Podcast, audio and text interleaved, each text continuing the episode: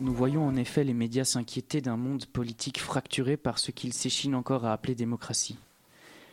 S'inquiéter d'un fascisme croissant dans les puissances économiques qu'ils prennent encore en exemple et desquelles ils se réclament les élèves. Les puissances qu'ils érigent encore et pourtant en exemple, tout en, suivant la marche qu'ils critiquent comme une bande d'aveugles faux qui disent y voir clair alors que déjà assaillis par la nuit.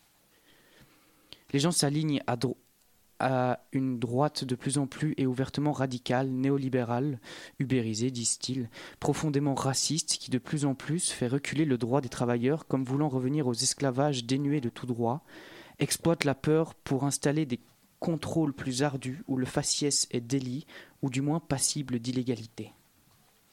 L'on voit les faiseurs d'opinion, c'est-à-dire la propagande médiatique, faussement mettre en garde contre un système qu'ils incarnent, un système qu'ils nourrissent et de la main duquel eux-mêmes sont nourris. Comme un maître se faisant mordre par un chien qui l'aurait toute sa vie entraîné à l'attaque et qui s'en étonne. Les institutions de pensée se sont donc étonnées de la victoire, par exemple, de Trump aux, États-Unis, et plus récemment du passage de Le Pen et Macron au second tour des élections françaises. Mais seulement, se rendent-ils compte à quel point ce sont eux qui à chaque fois ouvrent grand les portes, par leur novlangue et leur censure, par leur besoin de vendre du choc et de la peur, par leur aliénation au fric, par leur sujet sans cesse matraqué dans les esprits et leur fausse mise en garde?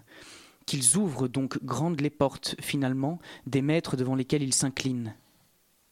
Je m'étonne d'ailleurs toujours à quel point leur fumisterie est entière et ancrée. Ne voient-ils pas ou, préfèrent-ils ignorer qu'en Belgique, pour prendre l'exemple le plus proche, et qu'il ferait mieux de regarder davantage, l'esclavage est depuis longtemps remis au goût du jour. Ne citons que les sans-papiers arlois, l'armée de livreurs à vélo dans Bruxelles, la loi Peters, le PIS du CPS, etc. Que le fascisme contre lequel ils mettent en garde à l'étranger, sans jamais toutefois utiliser ce mot pourtant juste qu'inlassablement ils contournent, est ici plus que jamais installé et confortablement actif dans les strates les plus dangereuses du gouvernement. Faut-il rappeler que le ministre de l'Intérieur et son secrétaire d'État ont, il y a quelques années à peine, pris part à l'anniversaire d'un ancien dignitaire nazi flamand? Faut-il rappeler que ce même ministre avait, émis l'idée de mettre des badges aux réfugiés? Que ce même secrétaire ne respecte pas la justice d'un pays qu'il est censé servir? Que leur ignoble patron de Weaver est un illustre, membre de l'avocat et qu'il émettait récemment le désir de voir les réfugiés sortir des villes et s'installer dans les campagnes dès que leur rare demande d'asile avait abouti. Qu'ils amalgament sans vergogne immigration et terrorisme. Que le gouvernement enferme désormais les familles, qu'il veut doubler les places dans les centres fermés pour les personnes qu'ils disent illégales. Se rendent-ils compte qu'au vu ne fût-ce que de ces bêtes exemples non exhaustifs, ce sont eux, plus que jamais, qui sont illégaux? Nous en sommes à ce paradoxe où les loups crient aux loups alors qu'ils ne sont que pantins et moutons.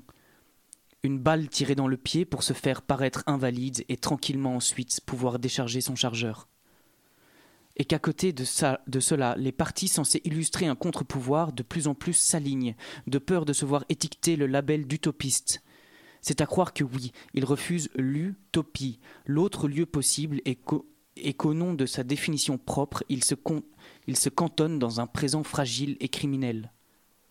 Il convient donc de préciser une chose c'est que loin d'être à nos portes, la bête fasciste est déjà affalée et à son aise dans les quartiers matelassés du pouvoir, que sa capacité à enrober les cœurs de Grèce est acquise. Car enfin, jamais les mots de Paul Nouget n'ont été plus justes. Tout reste fondé sur le défi et la révolte. Il s'agit donc toujours pour nous de restituer à ce monde son éclat, sa couleur, sa force de provocation, son charme et, pour tout dire, ses possibilités de combinaison imprévisibles. Pour ma part, j'ajouterai enfin que notre éclat, c'est s'aiguiser à refuser.